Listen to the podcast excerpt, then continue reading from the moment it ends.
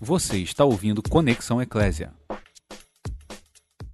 Deixa eu falar contigo rapidinho aqui sobre um, um texto da Bíblia, das Escrituras. Vou falar contigo para explicar, vou explicar a você uma coisa que de repente você não.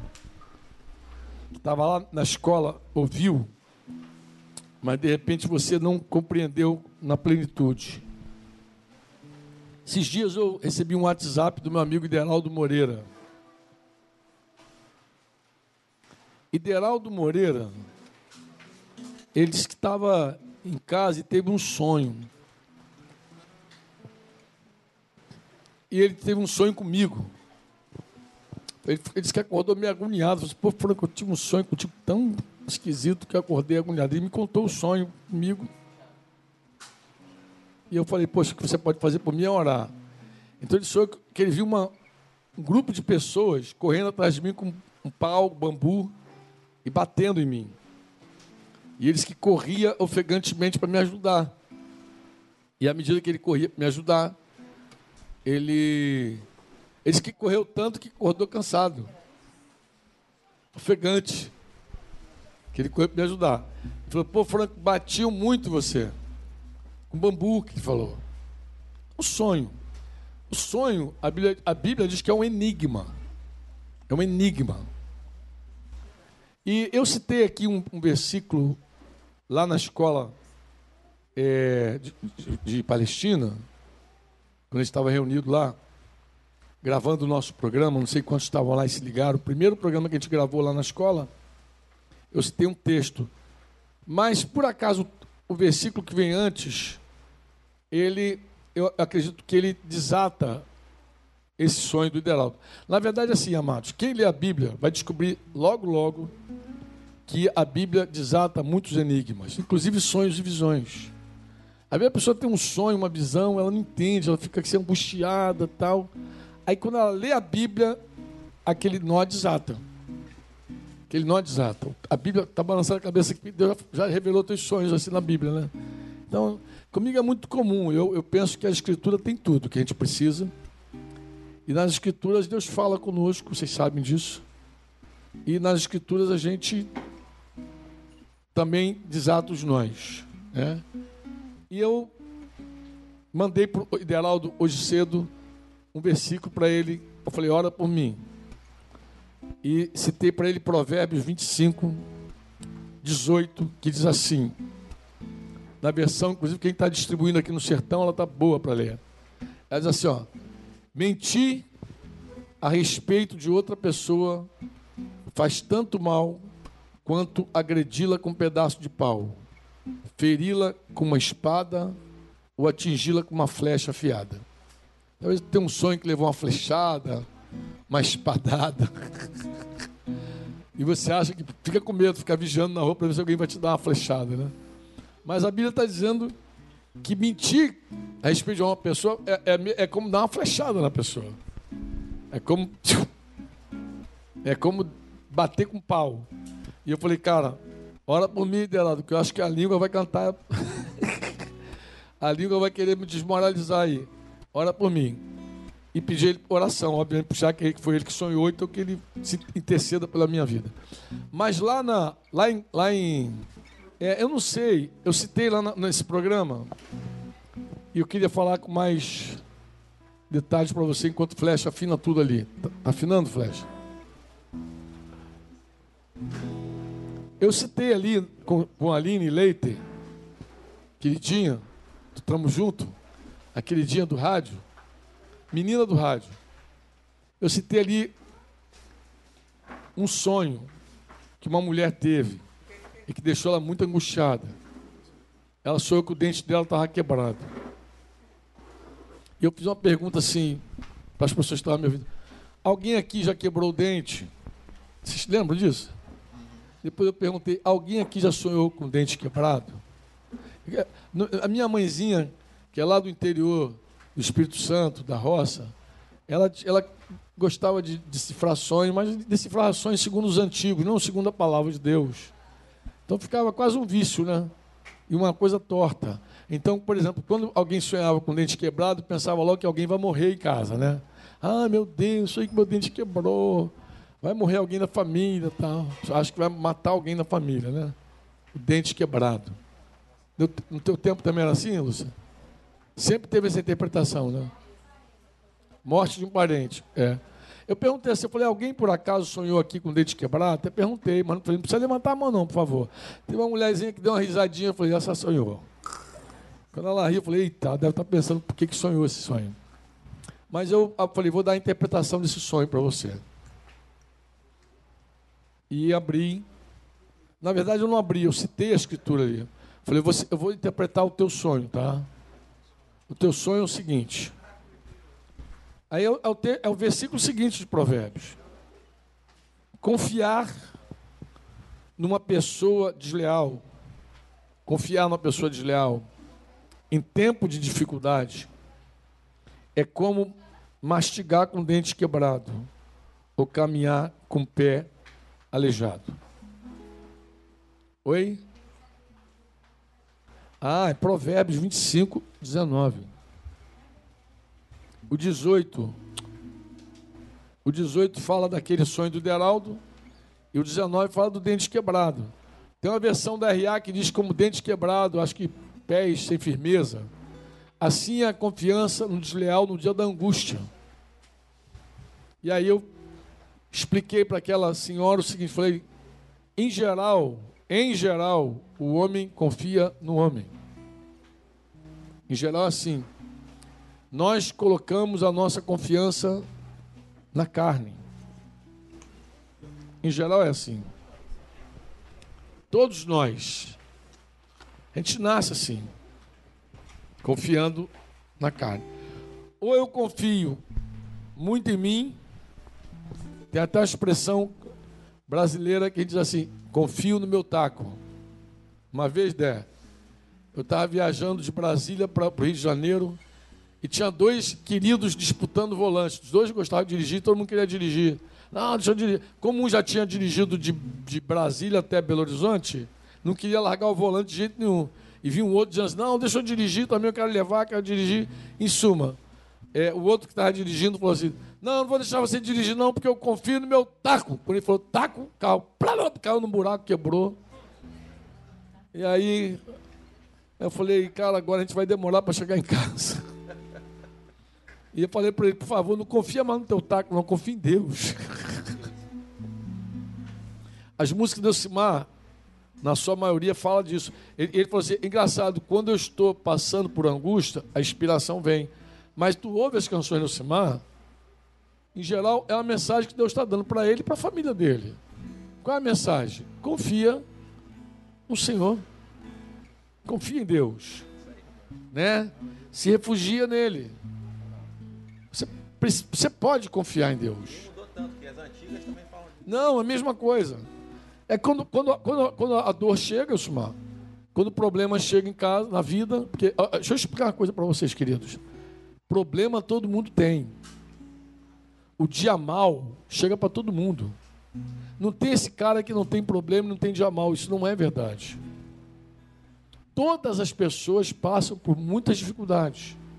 Ricos, pobres, cultos, incultos, homens, mulheres de qualquer sexo, raça.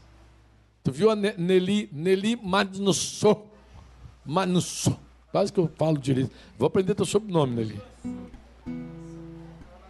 Você viu Nelly contando a história dela em Camarões, como ela foi criada, a cultura dela. Você viu Nelly falando. Você viu Nelly contando a história dela. E sabe que é engraçado? Você ouve a Nelly e pensa assim: meu Deus, parece uma brasileira contando a vida. Porque história igual a da Nelly tem um montão de brasileira que vive.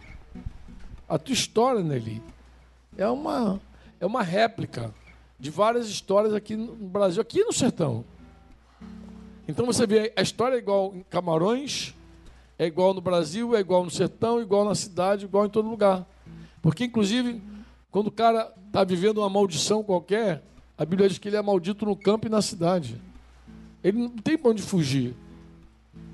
Quando você vive debaixo. Por que, que eu digo maldição? Vou explicar por quê. O pessoal diz, ah, poxa, está me maldiçando. Não. A Bíblia diz Jeremias 17, 5. Se tiver o texto, pode até projetar ali. que, que diz Jeremias 17,5? O que, que ela diz? Maldito o homem que confia no homem, na carne. Então eu não estou te amaldiçoando. Eu estou falando o que, que Deus. É uma conclusão. Nem Deus está te amaldiçoando, não. Ele está falando uma conclusão real. Por que real, Franco? Eu falo sempre com a minha esposa em casa, ela até cansa de me ouvir a mesma coisa. Eu digo, filha, primeiro deixa eu explicar uma coisa. Confiar não é acreditar. Você acredita na pessoa. Porque confiar é uma palavra forte. Confiar é se estribar. Confiar, olha essa plaquinha aqui. Confiar é você se apoiar naquilo.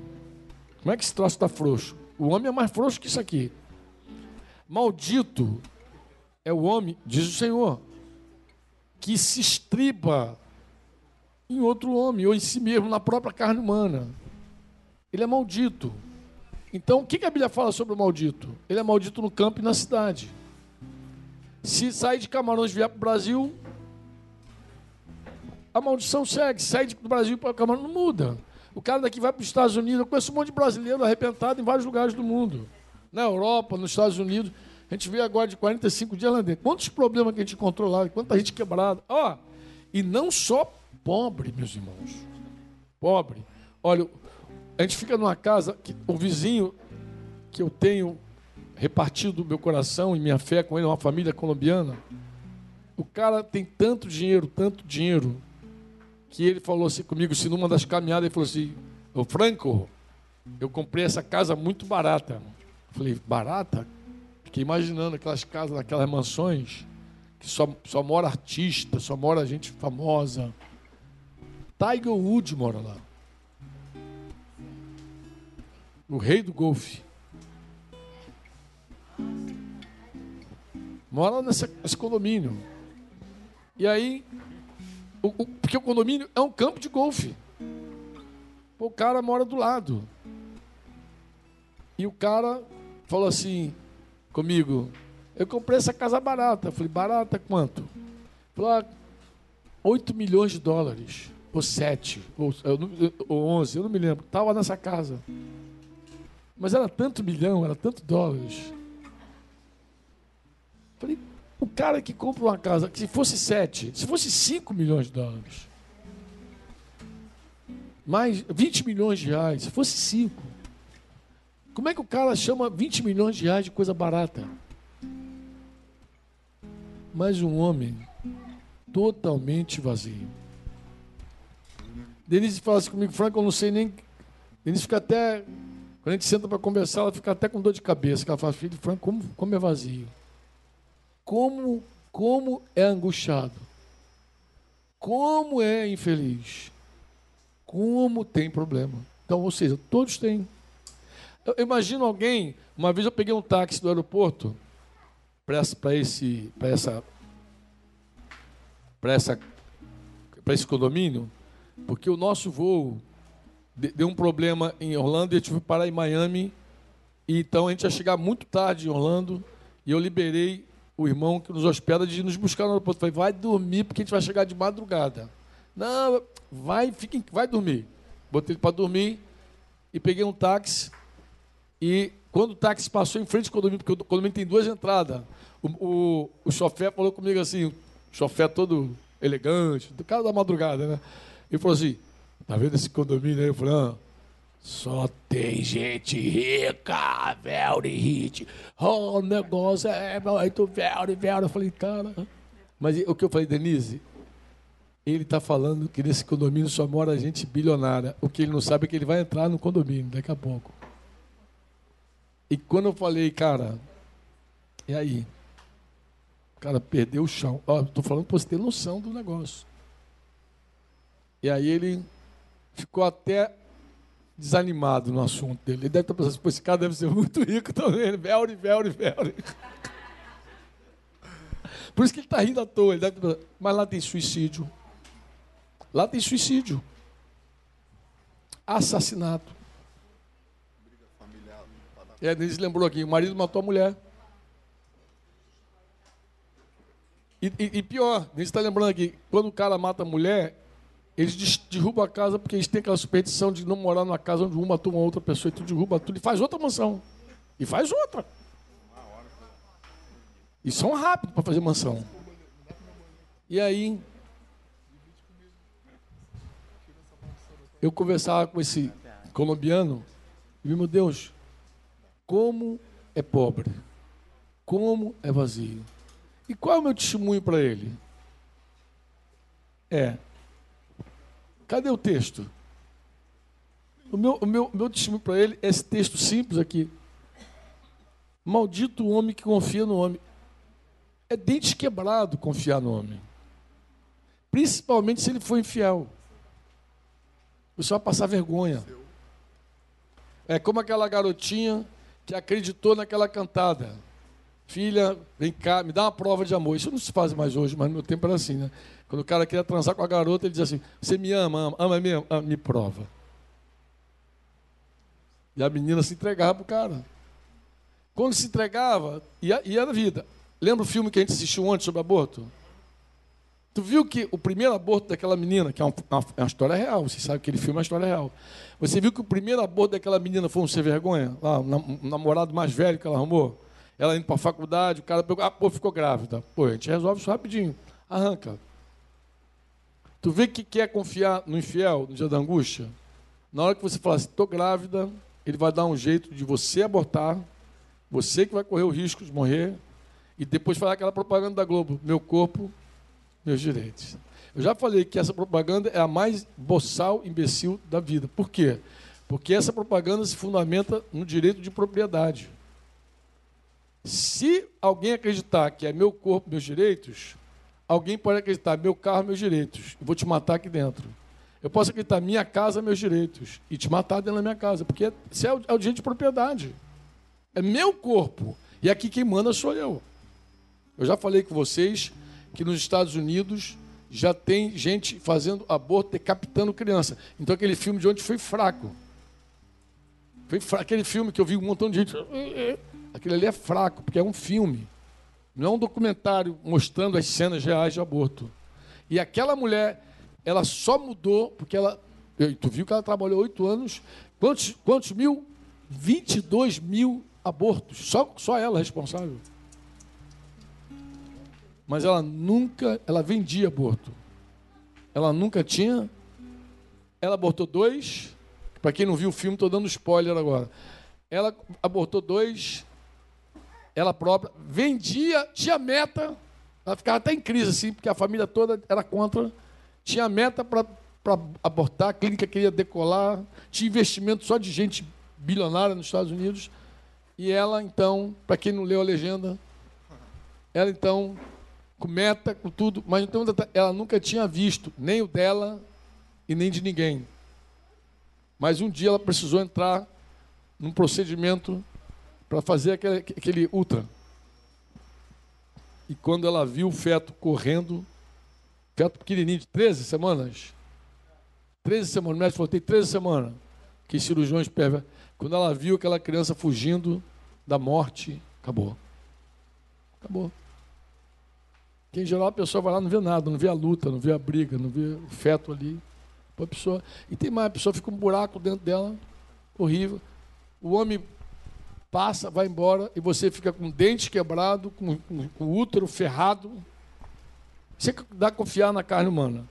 Dente quebrado, útero ferrado, ferradaço, teu útero, correndo vários riscos. Ela tomou um comprimido, lembra no segundo, o segundo aborto dela? Não, primeiro. Foi o primeiro que quase que ela morreu, não foi? Segundo. É verdade, o segundo quase que ela morreu. Por aquele segundo aborto, quase que ela foi Beleléu. Então, dente quebrou. Se confia no infiel, o infiel te deixa na pista. Dente quebrado fala de vergonha. Você vai passar vergonha. O que, que diz o texto? Assim diz o Senhor: maldito o homem que confia no homem, faz da carne mortal o seu o seu braço.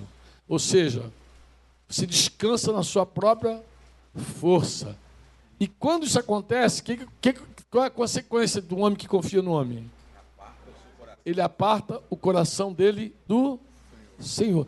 O homem que confia no homem, em geral, ele se afasta de Deus. Olha para as meninas. Quando estão naquela fase de que já ouviram a palavra, já sabe do propósito de Deus, sabe do amor de Deus, mas quando é aquela chave, deixa eu amar, deixa eu provar, o que, que ela faz? Antes de se afastar do pai e da mãe, ela se afasta de Deus.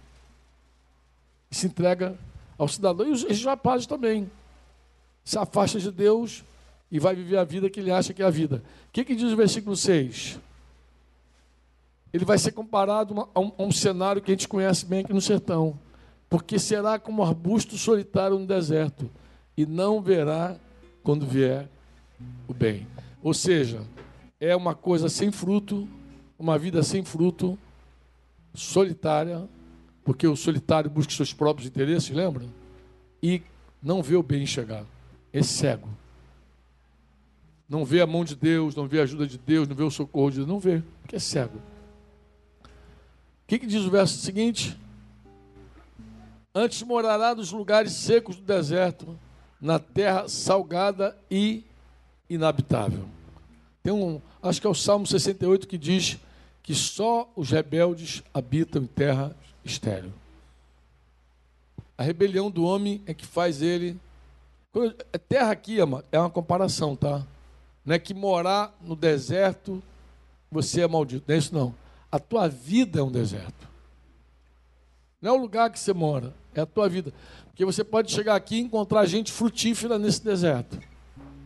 E chegar lá na cidade grande e encontrar gente sem nenhum fruto. O que, que diz o verso seguinte, verso 7?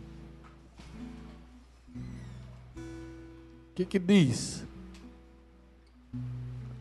Agora ele vai fazer um contraste. Lembra que eu falei que ele vai, ele vai comparar. Bendito o homem que confia e cuja esperança quem? É o Senhor. O que, que acontece com esse cara? Como é que é a vida desse cara? Ele vai dizer a sequência. Porque ele é como a árvore plantada junto às águas, que estende as suas raízes para o ribeiro e não receia quando vem o calor, mas a sua folha fica verde e, e no ano da sequidão não se perturba nem deixa de dar frutos. Contraste fundamental. Um, é, um tem fruto, outro não tem fruto. Por que, que a gente desconfiar no Senhor? Deus nos deu, amados, a todos nós, uma oportunidade única de colocar nossa confiança nele. Vou explicar como. O Deus da Bíblia, ele é invisível. Nunca, ninguém jamais o viu. Ninguém jamais o viu. No dia que você vê o Deus da Bíblia, tu morre. Mas esse Deus invisível, ele se fez conhecido por meio de um homem. Ele se fez homem. A palavra Emanuel significa o quê? Deus. Seu nome será maravilhoso. O seu nome será Emanuel. Deus conosco. Diga Deus conosco. Então, quando eu leio as escrituras, os evangelhos, eu descubro que esse Deus invisível se deu a conhecer por meio de, uma, de um menino que cresceu e se tornou homem. Nasceu em Belém, de uma virgem, já é um fato inusitado. O pessoal fica apavorado, mas é assim que nós cremos. Quantos creem nisso? Quantos creem que Jesus nasceu de uma virgem? Amém. Nasceu de uma virgem, viveu uma vida sem nenhum pecado. Quantos creem que ele não pecou? Amém. Você crê nisso? Sim ou não? Sim. Você crê? Vocês já viram a resposta que aquele canal Hipócritas deu à porta dos, porta dos fundos do YouTube? Quem já viu aqui? Eu falei para Tita assistir. Eu falei, Tita, assiste, meu filho. Minha querida, é espetacular. Eu sempre achei que tinha um cristão ali naquele meio ali. Sempre achei. Porque aquilo ali, um homem incrédulo não escreve. Eu posso mandar no WhatsApp de você, posso mandar para o teu, Papa. Já mandei que vocês são sem vergonha, não viram? Viu? Assim, viu? É espetáculo. É um sertanejo, um sertanejo, cara fazendo papel de sertanejo, respondendo a porta de, de, dos fundos e respondendo ao Netflix. sertanejo. Gente, que mensagem espetacular. Eu fiquei de bobeira. E eu falei: Isso não é inspirado por homem. Não, não dá para ser. É muito bom para ser do homem. Porque o homem só faz caquinha. Diga comigo: Jesus, Jesus. Encarnou. encarnou. Diga: Ele nasceu de uma virgem. Diga: Ele viveu sem pecado. Você sabe qual é a prova contundente de que Jesus viveu sem pecado? Sabe? Você sabe? É que ele ressuscitou. Essa é a prova contundente que ele não pecou, porque a, a, a lei bíblica diz assim: a alma que pecar, essa morrerá. E Jesus desceu à sepultura, mas ao terceiro dia ele ressuscitou. A Escritura diz que alguns não creram até vê-lo ou tocá-lo, como Tomé. Mas ao tocar em Jesus, Tomé ouviu o seguinte: você está feliz, você é feliz porque você está me vendo tocando, mas eu vou te falar: quem é mais feliz do que você? Mais feliz do que você, quem é? Aquele que não viu, mas creu. Ele falou: Tomé, você está felizinho que você me tocou? Eu vou te falar: quem é feliz mais do que você? É aquele que nunca viu, não me viu, mas crê. Quantos creem? É um milagre crer. Concorda comigo? O que, que, é o Evangelho? O Evangelho é essa boa notícia de que Jesus Cristo é o Filho de Deus realmente, é quem ele disse que é, morreu, ressuscitou, é o dono de tudo, a palavra Senhor é Kyrios, dono de todas as coisas, autoridade máxima sobre tudo. Foi ele que falou, em meu nome, em meu nome, em meu nome. Tudo que pedis ao Pai em meu, tudo que pedis ao Pai é meu, eu sou o caminho, a verdade. Foi Jesus quem disse isso. A vida. Ele não disse, eu sou um dos caminhos. Por que cristão, por que cristão foi perseguido e um dia será de novo? Porque o cristão, ele não se associa, ele não permite, ele é monogâmico, ele não permite outro Deus. E ele não permite nenhum outro caminho na vida dele. Ele crê que Jesus é o único. Ele crê que o Deus dele é, é trino, é Pai, Filho, Espírito Santo. Ele crê. Claro, nem todos creem. O fato de você ter ouvido isso no catecismo, na primeira comunhão, na escola dominical, não significa que você crê. De fato, não. Estou ali com a Gabi, ali foi criado num contexto cristão. Ela deu uma entrevista na rádio. E ah, ah, vai. Tem outros também. Eu vi alguém dizer, eu fiz primeira comunhão, catecismo. No meu caso, eu fiz primeiro catecismo, primeira comunhão. Ah, também não cria. Eu fui crer com 24 anos de idade mas uma mensagem que eu já tinha ouvido. Mas nem parei para dar atenção a ela. Uma mensagem que eu ouvi, mas não dei atenção. Porque eu nem sabia o que era evangelho. A palavra evangelho significa boa notícia. Eu nem sabia que boa notícia era essa. Eu achava que tudo que era um conjunto de uma religião chamada cristã. Era um conjunto de coisas, de doutrina, um negócio confuso. Eu não entendia. Que aquele que morreu ressuscitou dos mortos é Senhor, foi aos céus diante de testemunhas e disse: Vou voltar. Um dia eu volto para buscar a minha igreja. Os caras que se correram, que fugiram, os caras que ficaram desesperados quando ele morreu, quando ele ressuscitou, se tornaram corajosos e todos os doze apóstolos, sem exceção, porque Judas foi substituído, lembra? Lembra disso? Isso, bem lembrado. Por Matias. E Matias assume o lugar de Judas, mas a história relata que todos os doze morreram torturados. Ninguém morreu com gripe, resfriado, tuberculoso, com câncer. Todos morreram, foram assassinados, todos torturados, todos, sem exceção, incluindo Paulo, que veio depois, incluindo os outros apóstolos que vieram depois, todos. Esses caras deram a vida por aquilo que criam. Está registrado. Aí você diz, mas a Bíblia, papel, aceita tudo. Você não sabe o que está dizendo. Uma pessoa que diz que papel aceita tudo, nem, nem é uma pessoa nem culta. Ó, o, o, ateu mais famoso hoje dos Estados Unidos, maior famoso dos Estados Unidos, que é um cara culto, Eu vi, eu assisti uma reunião dele outro dia e alguém perguntou assim: Mas esse Jesus, ele mandou todo mundo calar a boca. Eu, vocês calam a boca, vocês não sabem o que estão dizendo. Jesus é uma pessoa, historicamente, não dá para negá-lo, gente, não dá para negá-lo. O, cara, o ateu dizendo. Calou a plateia. Ele falou: Eu gostaria muito de dizer para vocês que Jesus não, é, não existiu. O ateu, intelectual, estudioso, dizendo: Eu gostaria de dizer para vocês que Jesus é um personagem fictício, mas não posso. Ele é um personagem real. O ateu que estuda sabe disso. O religioso que não estuda tem dúvida. O religioso que não conhece tem dúvida. Habla. Você já era ateu também? É. Pô, tu era bandido mesmo, cara. Até ateu. Tô brincando. Tô brincando. Você leu a Bíblia, né? Claro. Ah, vocês achavam importante ler ateu, mas lia provérbios eclesiásticos para ver se adquiria mais sabedoria, né? Ateu. Ai, meu Deus. Ateu dizendo, ai, meu Deus.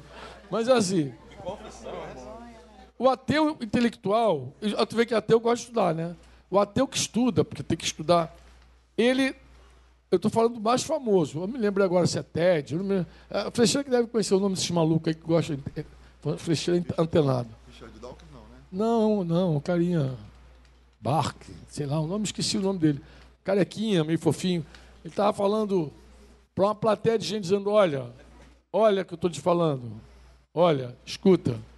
O cara falou, e Jesus, uma pergunta aleatória, querendo dizer assim, agora ele vai arrebentar, vai acabar com Jesus. Ele, eu não posso negar. Não tem como negar. Se você estudar história, tu vai descobrir uma coisa interessante. A história, para dizer que um fato é real, ela tem que ter alguns documentos que comprovem. Existe um padrão. A história não é história porque alguém disse isso é história. A história só é história porque tem que juntar pelo menos os fragmentos de alguma coisa. Isso aqui é história. Senão não é. Diz que o documento que tem mais cópia é um documento grego, não sei se é Ilíada de Homero, alguma coisa assim, que tem mais cópia conhecida, claro. Documento que tem mais cópia, exceto a Bíblia, o Novo Testamento. O Novo Testamento Oi? E é que tem mais cópia no mundo inteiro antiga, em vários idiomas. Então, se os, se os ateus pudessem arrancar Jesus da história, já teriam arrancado. É que eles não podem. Um ateu gostaria de arrancar Jesus, ficaria mais fácil para afirmar contra a fé cristã. Né? Sem Jesus não tem, não tem fé cristã. Se os caras pudessem arrancar Jesus da história, teriam feito, mas não conseguem. Por que, que não conseguem? Porque eu acho que um, desse, um desses documentos gregos aí. É a poética. Oi? É a poética lá de, acho que é de Aristóteles. Acho que é de Aristóteles, isso aqui eu não me lembro. Tem sete, 500, não, nem isso. Mas, meu amigo, o Novo Testamento são absurdos, absurdos, absurdos de cópia. Agora imagina de vários idiomas diferentes e antigos da época de Flávio Josefo ainda. Os caras têm coisa antiga. O próprio Flávio Josefo cita Jesus, pô. que é o historiador mais antigo pós-Cristo que se tem notícia. Cita ele. Então não dá nem para dizer que ele. Então não dá para. Então, Deus. Vou terminar aqui. Eu pensei que era só uma, conversa para falar do, do, sonho do dente quebrado e do sonho que meu amigo teve comigo, Deraldo. Mas eu queria dizer assim: Deus nos deu toda a condição de colocarmos a nossa confiança nele. Ele deu prova do amor dele para conosco. Você crê nisso? Crê ou não? Amém. Ele deu prova. Deus enviou Jesus. E o Evangelho de Jesus é pregado, é proclamado em todo lugar. Todo lugar tem pessoas proclamando Jesus. Dizendo que Jesus Cristo vive. Diga comigo, ele vive. Ele vive. Diga, ele ressuscitou. Ele Diga, ele vive. Diz, ele vive. Todos que creem nessa verdade são cristãos. Que Jesus Cristo vive e todos que chamaram ele, invocaram ele com a boca, dizendo que ele é o dono, ele é o Senhor, são cristãos. quem viu de fato que ele vive. Este foi mais um programa do Conexão Eclésia.